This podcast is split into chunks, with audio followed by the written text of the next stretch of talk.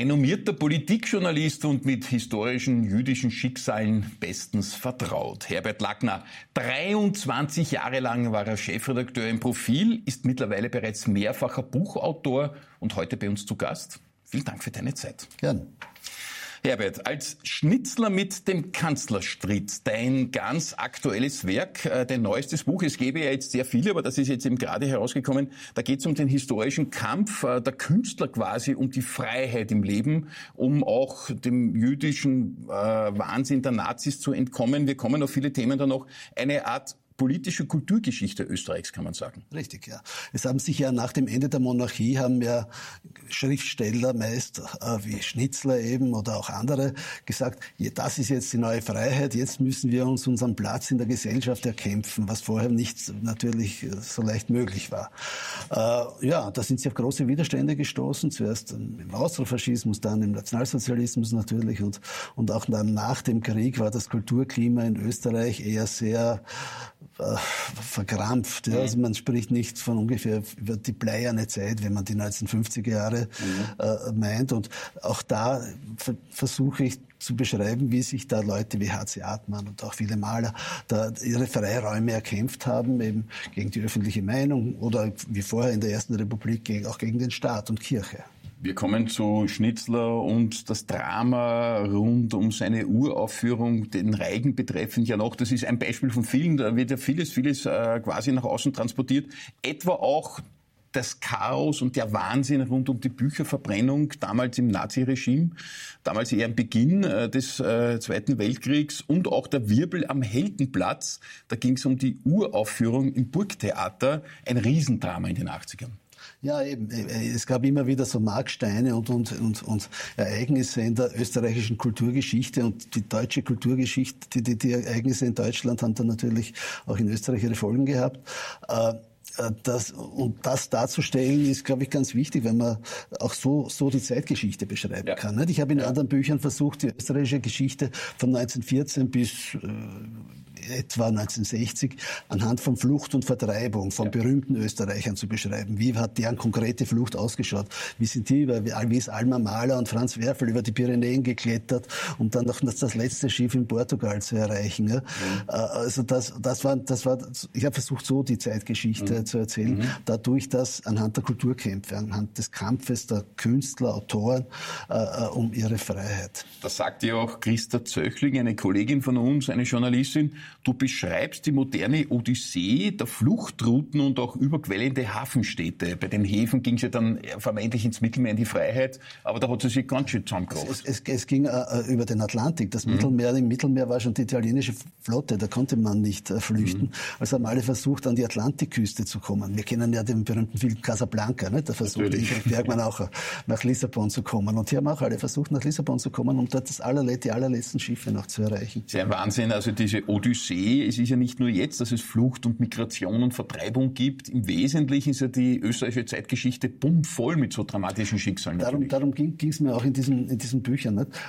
Dass sie sind geschrieben worden etwa beginnend mit 2016, äh, als diese große ja. Flüchtlingswelle da über Europa hereingeschwappt ist. Und ich habe versucht zu beschreiben dann in dieser, in dieser Trilogie, äh, dass Flüchtlinge nicht immer nur aus Syrien, Afghanistan, Somalien oder sonst irgendwo mhm. kommen, sondern dass Flüchtlinge sehr oft auch aus anderen Ländern kommen. Wir selber haben ja erlebt, die, die Flüchtlinge aus der Tschechoslowakei, die Flüchtlinge aus Ungarn, die Flüchtlinge aus dem ehemaligen Jugoslawien, das haben wir selber erlebt. Und auch gar nicht allzu langer Zeit sind die Flüchtlinge aus Österreich gekommen. Die haben ja. hier gelebt, hier in, ja. rund, in, rund, um uns. Und, und es sind ungefähr 150.000 Österreicher geflüchtet. Das ist eine, eine, eine große Anzahl. Und die, die nicht geflüchtet sind, die, also jüdische Flüchtlinge, die nicht, waren politische und jüdische die nicht geflüchtet sind, die sind, sind umgebracht worden. Ne? Das haben die natürlich äh, viele schon vorwegkommen sehen, haben versucht noch zu schaffen. Die Flucht, vielen ist es gelungen, vielen aber auch wieder nicht. Dramatisch auch, wie etwas Stefan Zweig, um eine konkrete Person wieder herzunehmen, aus Österreich vertrieben worden ist, ein typisches Beispiel für viele. Es war einfach extrem verworren. Äh, Stefan Zweig ist schon 1934 geflüchtet, also nicht vor den Nazis, aber äh, die, die nach, nach dem Februar 1934 hat also die außerfaschistische Butsche-Regierung, muss man sagen, äh, eine, eine, eine schikanöse Hausdurchsuchung bei Stefan Zweig am, am Kapuzinerberg in Salzburg mhm. durchführen lassen und mit dem, mit dem Vorwand, man suche nach Waffen, ausgerechnet beim Pazifisten Stefan Zweig, während die Schutz, mit der Schutzbund Waffe, ein Waffenlager einrichtet. Das hat ihn so empört, dass er schon 1934 aus Österreich weg ist.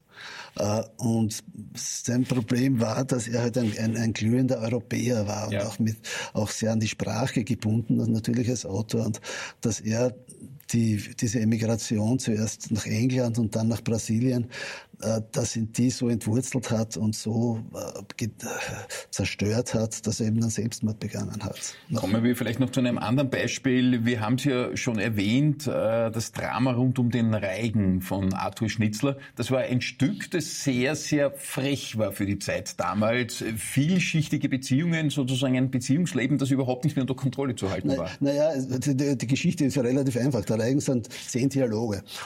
Der erste Dialog ist die Dirne und der Soldat auf mhm. der Augartenbrücke beim Donaukanal. Mhm. Der, zweite, der zweite Dialog ist der Soldat und das Dienstmädchen im Prater. Der dritte das Dienstmädchen und der junge Herr im Hotel sowieso.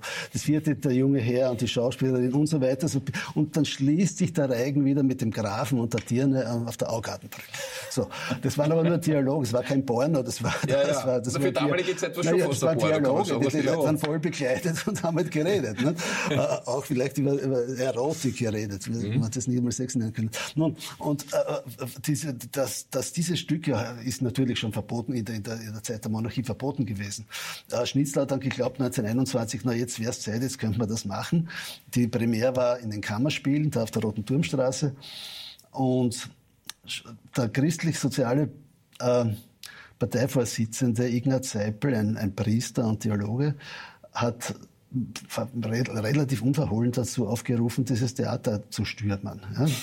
Äh, äh, das ist dann auch passiert. Zwei Anläufe sind gescheitert, dann die Billeteure und die Polizei die Leute abgedrängt. Beim dritten Mal ist es gelungen, diesen katholischen und völkischen Demonstranten da einzudringen. Die haben dann die Leute verprügelt, das Theater das, das, aus den Kammerspielen vom, vom, Balkon die Sessel runtergeschmissen. Äh, Schnitzler hat es gerade noch geschafft, er war zufällig bei, das war die dritte Vorstellung, der war im Theater, hat es gerade noch geschafft, aus dem Theater zu fliehen flüchten, den hätten sie wahrscheinlich gelyncht, wenn sie erwischt hätten. Das, aber so, so, das sind also Kulturkämpfe im wahrsten Sinn des ja. Wortes. Ne? Ja, das, das, Buch hält einem Jung auch ein anderes Buch, den Spaziergang, etwa mit Heinz Fischer. Wir kommen aber auch zu all diesen Sachen noch.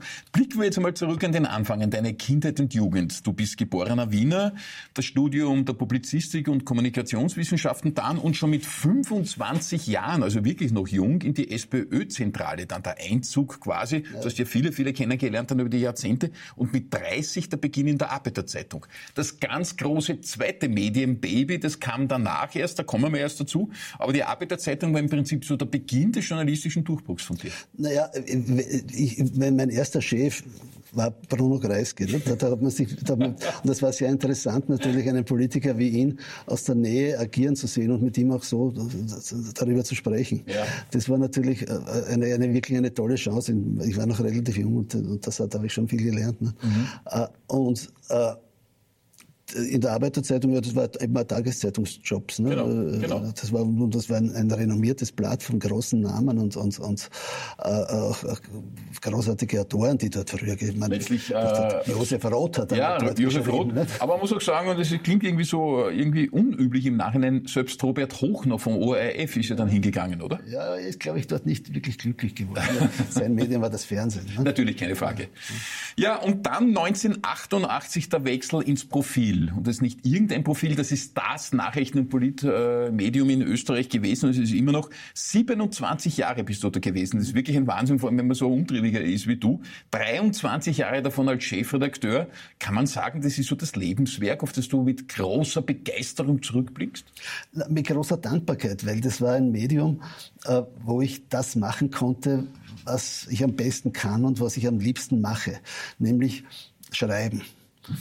Ich, ich war nicht nur Chefredakteur, der die, die, die, die Kassazettel und die, die Taxirechnungen unterschrieben hat, sondern ich habe auch selber sehr viel geschrieben. Ne? Mhm.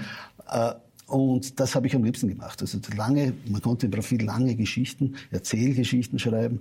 Äh, äh, und, und das war eine, für mich eine tolle Tätigkeit, die mir irgendwie auf den Leib geschrieben war. Wahnsinn. Und das, das, das jetzige, das, das, das Bücherschreiben ist sozusagen die Fortsetzung. Die, die das gleiche wieder, oder? Nur schaut, dass das nicht in so ein Magazincover reinpasst, oder? Weil du kennst ja das Magazincover, das kann man biegen und das kann man einstecken. So ein Buch ist schon was Sperriges, was Schönes eigentlich, aber es ja, ist physisch da. Man kann sich auch auf, aufs iPad runterladen heutzutage. Das, ist, das, das passt ja gar nicht zu dir. Du bist schon ein haptischer, oder? Du liest ja das wirklich, damit man es liest. Also ich bin auch so einer, keine Sorge. Ja, ja, na, ich will es in der Hand halten. Bücher lese ich schon, äh, Bücher lese ich so, schon. Äh, aber äh, Zeitungen lese ich schon oft äh, ja, E-Paper. Ne? Zeitungen ne? ist natürlich was anderes, ja. ja. blicken wir auf all das zurück. Du hast gesagt, Bruno Kreisky war dein erster Chef. Du hast ihn dann ja auch journalistisch begleitet, quasi, das war auch schon in der Profilzeit, eher am Beginn der Profilzeit. Dann kam die lange Ära von Franz Franitzky, dann kamen die Jahre rund um Alfred Gusenbauer und Werner Feimann. Vorher noch Wolfgang Schüssel. Wolf, ja gut, okay. Wasser, ich sage jetzt aus Sicht der SPÖ natürlich. äh, und dann jetzt Pamela Rendi-Wagner. Das waren doch Jahrzehnte von Bruno Kreisky bis zu Pam, um es mal verkürzt zu sagen, vollkommen unterschiedliche Politikstile. Oder? Ja, und Andreas Babler ist nicht zu vergessen. Ja, ja zu dem komme ich als also, nächster. Also, den lassen wir noch. Na, natürlich waren das unterschiedliche Politikstile, weil ja auch eine völlig andere Zeit wäre. Es wird ja auch so oft die Frage äh, gestellt oder mhm. erörtert, was würde Bruno Kreisky zu all dem ja. sagen? Ja? ja. Äh, pff, das ist eine völlig sinnlose Frage, weil auch Bruno Kreisky, der ist gestorben 1990. Ja. Das sind mehr als 30 Jahre. In mhm. diesen mehr als 30 Jahren hätte der seine Meinung auch vielleicht geändert. Er wäre nicht mehr derselbe keine Ahnung, wie wir alle uns in 30 Lebensjahren doch verändern. Also diese Fragen sind, sind müßig. Ne? Äh, äh, man weiß, wie er in seiner Zeit regiert hat und so haben dann halt die anderen Bundeskanzler und Parteivorsitzenden auch in ihrer Zeit manchmal erfolgreicher, manchmal weniger erfolgreich agiert. Aber man darf nicht vergessen, da, gerade in, in, in, Österreich ist es nicht leicht gewesen, Politik zu machen. Wir sind die Wiege des Rechtspopulismus. Mhm. Bei uns hat es den ersten rechtspopulistischen, heute gibt es überall. Mhm. Aber damals war, hat Österreich das einzige Land, das wirklich einen sehr, sehr geschickten mhm. rechtspopulistischen Politiker hat. Jetzt kommt der Jörg Haider. Natürlich, ja. Also jeder weiß, wer gemeint Natürlich, ist, wenn man ja. das, das, so erzählt. Äh, äh, äh und, und das war natürlich eine, schwierige Situation für, mhm. für einen Bundeskanzler etwa. Mhm, nicht? Äh, äh, weil Haider hat zuerst einmal die, in der ersten Phase die, die ÖVP kannibalisiert, bei der ersten Wahl 1990, in der zweiten Phase dann ab 94 die SPÖ. Ja. Und am Ende hat er fast durchregiert in Kärnten, obwohl das ja auch Aufs und Abs gegeben hat, aber im Wesentlichen eine sehr, sehr lange Phase. Ja, du hast ihn schon erwähnt, äh, derzeit äh, Andreas Babler, ein Linksruck in der SPÖ, sagen viele. Stichwort Arbeitszeitverkürzung oder auch der Kampf gegen Teuerung, das ist natürlich ein typisches SPÖ-Thema, aber äh, vieles ist auch sehr links, geradezu marxistisch, würden manche sagen. Ist das, wie es jetzt lebt und vormacht, aus so einer langen Beobachtung all dieser SPÖ-Spitzenmänner, es war eine Frau, sonst waren Männer. Ist das der richtige Weg derzeit? Naja, das, wird, das werden die Wahlen zeigen. ich bin nur, der, der, dieser leichtfertige Umgang mit dem Begriff marxistisch er, mhm. erheitert mich ein bisschen, weil mhm. sehr viele von denen, die ihn verwenden, haben offenbar noch keine zehn Minuten ihres Lebens dafür aufgewendet, einmal nachzulesen, was der tatsächlich geschrieben hat. Äh, also das, das ist dann ziemlich sinnlos, dass das mit solchen Begriffen zu ergehen. Aber ich bin, äh, man kann sagen, äh, Babler macht ein Programm für seine Kernschichten, das auf alle Fälle. Und Teile dieser Kernschichten waren ja bei den letzten Wahlen nicht immer zu halten. Das ja. sind dann keine Kernschichten mehr gewesen, sondern die sind dann zu anderen Parteien gewechselt. Äh, ob er die noch ob er da wieder was zurückgewinnen kann, etwa von der FPÖ, das würde ich eher bezweifeln, mhm. äh, weil diese Leute, die FPÖ hat inzwischen schon die inhaliert mit vielen anderen Themen wie Corona und so weiter.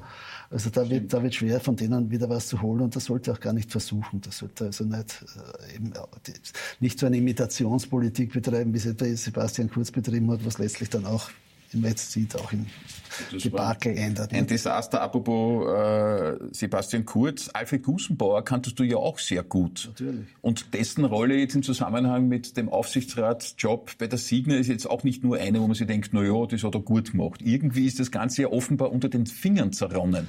Ja, natürlich muss der Aufsichtsratspräsident dann auch ja. fragen, was, was habe ich da übersehen. Wo ne? war die Leistung? Das, das, wo habe ich das übersehen oder wo haben wir da einen Fehler gemacht, der halt eben in das gemündet ist ja. wie jetzt. Aber was mir an diesem, an diesem ganzen Konglomerat haben mich zwei Zahlen wahnsinnig beeindruckt. Also einerseits das, was der Kusenbauer verdient hat, natürlich. Ja, mit zwei Honorarnoten im Das hat mich sehr, sehr beeindruckt. Aber mir hat die Honorarnote für Sebastian Kurz, die da ja. veröffentlicht worden ist, von einer Zeitung sehr, sehr äh, begeistert.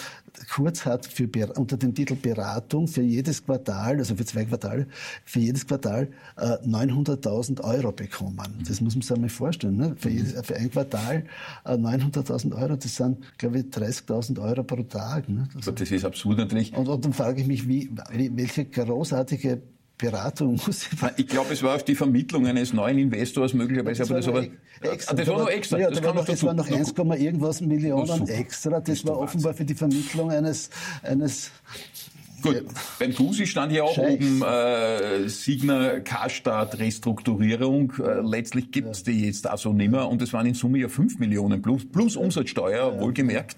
Also beide haben da ganz schön reingegriffen. Ja. blicken wir doch ein bisschen nach vorne ins sogenannte Superwahljahr 2024. Äh, es steht äh, jetzt einiges an heuer, zum Beispiel die Nationalratswahl und die EU-Wahl. Was meinst du denn? Wie dreckig wird dieses Wahljahr für uns? Ja, dreckig. Also ich ehrlich gesagt, ich reg mich eigentlich nicht auf, wenn, wenn Wahlkämpfe heftiger sind. Das ist ja kein, kein, kein Mädchenpensionat im 19. Jahrhundert. Das, ist, aber das hält ein Land wie Österreich schon aus, wenn ein Wahlkampf ordentlich ausgetragen wird. Man muss ja nicht beschimpfen, man soll nicht antisemitisch werden, man soll nicht, was ich, äh, mhm. den anderen als persönlich und untergriffig attackieren. Das ist schon klar. Aber ja, das kann schon, können schon heftigste Argumente vorgetragen werden. Ja, wird es wohl auch sein, oder? Nein, wird so sein. Und es wird so sein, es wird bei der, bei der Europawahl, die im Juni ist, mhm. wird die ÖVP verlieren, weil sie voriges Mal ja, ja. irrsinnig viel gehabt natürlich. hat, 35 Prozent. Es wird natürlich die FPÖ dazu gewinnen. Die SPÖ wird ihr Ergebnis halten oder vielleicht leicht verbessern, auch das weiß ich nicht. Die ÖVP hat ein bisschen den Fluch des frühen Erfolgs. Das gleiche wird bei der Nationalratswahl ja auch sein. 37,5 auf derzeit, weil sie ein bisschen über 20. Ja, das ist alles nicht zu halten. Nicht? Und mhm. das ist schwierig. Ne? Wir bitten unsere äh, spannenden, prominenten Gäste ja immer so ein, ein Ding des Lebens mitzukommen. Du hast deine schon auf den Tisch gelegt und schmunzelst dauernd dabei. Jetzt weiß ich noch nicht, wieso genau, äh, aber es ist, äh, ja, es ist wunderschön in Leder gebunden. Ich darf ja, jetzt einmal öffnen. Das ist, glaube ich, eher Plastik. Oder? Aber es riecht sehr gut. Es ja, riecht ne? irgendwie. Ich habe es gewaschen. Du hast es gewaschen. Ja? Ich erkläre es dir auch, bitte, du ne? Bitte, ja. Äh, ich habe in den frühen 1970er Jahren, als ich studiert habe, äh, jeden, jede Saison, also von Juni bis Oktober, äh, in den USA verbracht. 70, 71, fünf Jahre. Ähm, und habe als Kellner in der Nähe von New York als Kellner in einem großen Restaurant gearbeitet. Mhm. Ja?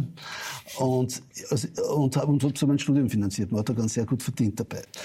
Und das war mein, sozusagen mein Kellner Rechnungsblock. Ne? Das ist nur der Kugelschreiber. Das, ist, das habe ich gestern, habe ich gestern zufällig gefunden, wie ich wie du gesucht wie, hast. Wie ich gesucht habe, irgendein Drum, habe ich das wieder gefunden und habe gar nicht gewusst, was, den, den Kugelschreiber kriege ich gar nicht mehr runter, der, schon, der ist schon angewachsen. Aber was ich gesehen habe, das war sehr interessant, das sind die, also diese Rechnungs-, also die, die Bestellblöcke halt, wo ja. man eintragen hat, wo man eingetragen hat. Wie, muss, muss das auch herzeigen, damit ja. man sich was vorstellen kann? War, ja, aber ich die hinter ah, Drum ist es da oben, weil das auf Englisch die, angeschrieben. Ja, na klar, weil es ein Restaurant in der Nähe von New York war und nicht in Wiener. Mhm. Äh, und, aber was, was Interessanteste ist die Rückseite. Ich habe mir nämlich also auf diese Zettel, die waren mal aufgekommen, weil man da hinten immer aufgeschrieben habe, welches Trinkgeld ich an dem Tag gemacht habe. Das muss man genauer hinhalten, ja. ja. Also das Sie sehen hier genau ganz meine, genau eine Aufstellung ja, über, über Dollars und Cents. Dollars, ja. Cents da bist du arg. Ja, ich war genau. das in den, in den 70ern? Ja, ja ab, ab 1970. Die waren aber eh nicht schlecht. 15 Dollar, ja, 16 46, Dollar, ja, 36 Dollar, hallo? 46 Dollar am Tag. Bist du im Geld geschwommen? Das war, man hat damals für einen Dollar 25 Schilling bekommen. Ja, also, ja, natürlich. Ich weiß, das war so. Also, und die Kaufkraft war natürlich gewaltig anders damals. Ne? Der Mann ist im Trinkgeld geschwommen. Ja, und du bist trotzdem Journalist geworden. Nein, nein, da habe ich den Rest meines, den Rest dann der, äh, des Jahres davon gelebt. Ne? naja, ja. Ein echter Herbert Lackner. Das Ding des Lebens als Trinkgeldsammelbox sozusagen. Schon, dass das Geld nicht mehr drinnen ist. Das wäre noch was. Ja, wie meinst du denn in der Gegenwart Journalismus? Stichwort Fake News, Stichwort künstliche Intelligenz. Manche behaupten ja, selbst Moderatoren gibt's bald nicht mehr. Da sitzt nur mehr ein KI-Pod und das wird alles hologrammtechnisch projiziert. Wir zwei sind gar nicht mehr da. So weiter, so, so, also so perfekt ist das ganze Ding noch nicht. Ich habe mich voriges Mal einmal selber gesucht. Ja, Herbert ja. Lackner, Journalist, gut, das so viel gibt's nicht. nicht? Ja. Ist tatsächlich gekommen, Herbert Lackner, Journalist, es hat das Geburtsdatum nicht gestimmt. Da war ich weit jünger drinnen. Ich war, ich war irgendwie in Graz, hätte, hätte irgendwas studiert oder was. Also ich war in, also ChatGPT war das oder wo hast du das gesucht? Genau. ChatGPT. Äh, äh, und, und, und ich hätte Bücher geschrieben, das haben sie gewusst, aber sie haben, die Titel der Bücher waren völlig falsch. Das waren Bücher, die ich gar nicht gekannt habe. Also da ist noch, da ist noch viel, viel zu, Und die wollen, dass du das dann verbesserst und dann haben sie, dann haben sie drin. Und ich glaube, das Arbeit, das ist so, ah. so das ist ein bisschen wie Wikipedia, wo jeder ein bisschen was dazu schreibt. Ja, offenbar, keine Ahnung. Also jedenfalls, wenn irgendwer da reinschaut, ich bin das nicht.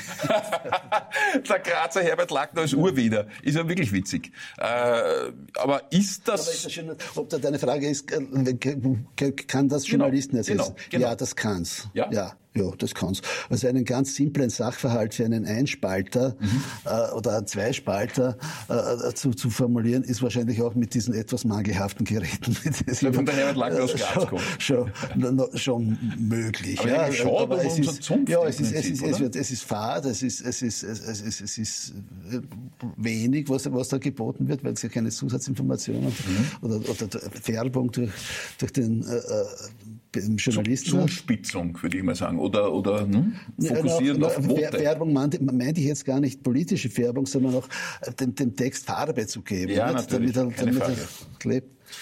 Wie schaut's denn aus mit den privaten Leidenschaften? Also jetzt wissen wir mal, du bist ein historisch extrem bewanderter, du bist mit dem Heinz Fischer herumgezogen, du kennst den Bruno Kreisky, kennst quasi alle SPÖ-Kanzler der ja, Vergangenheit. ÖVP-Politiker. Das ist eh klar, im Profil, im Profil mit, muss man das bin, ja auch kennen. Ich bin, ich bin, sehr, ich bin sehr, fast privat mit Erwin Bröll befreundet, ja. äh, äh habe ein, ein, ausgezeichnetes Verhältnis zum ehemaligen Wiener Vizebürgermeister Görg, oh. dessen Theaterstücke ich mir immer anschaue und seine Krimis immer lese.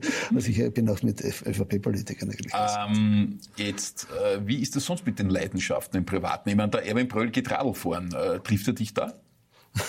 naja, ich, äh, ich habe eine Zeit lang jetzt eine, eine kaputte Hüfte gehabt mhm. und habe mir erst voriges Jahr eine neue einsetzen lassen. Also mhm. ich, ich fahre schon mit dem Radl, aber nicht im Prater fahre und so. Ja, okay. Ich wohne im zweiten Bezirk und, und in den Prater fahre ich natürlich oft und auf die Donauinsel. Äh, aber so wie der Erwin Bröll, der da mit seinem Rennrad mit ehemaligen Tour de France-Fahrern da durch Niederösterreich tourt. Äh, äh, das, das, das, so das, das ja, da, ja, da, da ist immer über den Großglocken, einmal pro Jahr über den Großglocken gefahren. Ich glaube, das macht er nicht mehr. Na, das glaube ich auch nicht, dass er das macht. Äh, der, der Michael Häupl hat mir mal erzählt, der Gitarre auffahren. Man glaubt es ja oft nicht, aber er macht das auch. Du kennst ihn ja auch sehr, sehr gut. Ja, mit ihm ein Buch gemacht, ja. Mit einem, eben. Ihr kennt sich ja auch schon ewig. Und immer, ja, ja. wenn man im, im Eiles sitzt oder sowas, ist irgendwo der Michael Häupl und du so gemeinsam? Naja, wir haben, wir haben, wir haben gemeinsam, eines Ärztes sozusagen, nachdem er aus der Politik ausgeschieden ist, hat er seine Biografie geschrieben. Ja. Und der Brandstätter Verlag und auch er haben vorgeschlagen, dass ich das mache. Mhm. Und also mit ihm. Mhm. Also er hat, er hat erzählt und ich habe das in, in, in, in Buchform gebracht. Ne?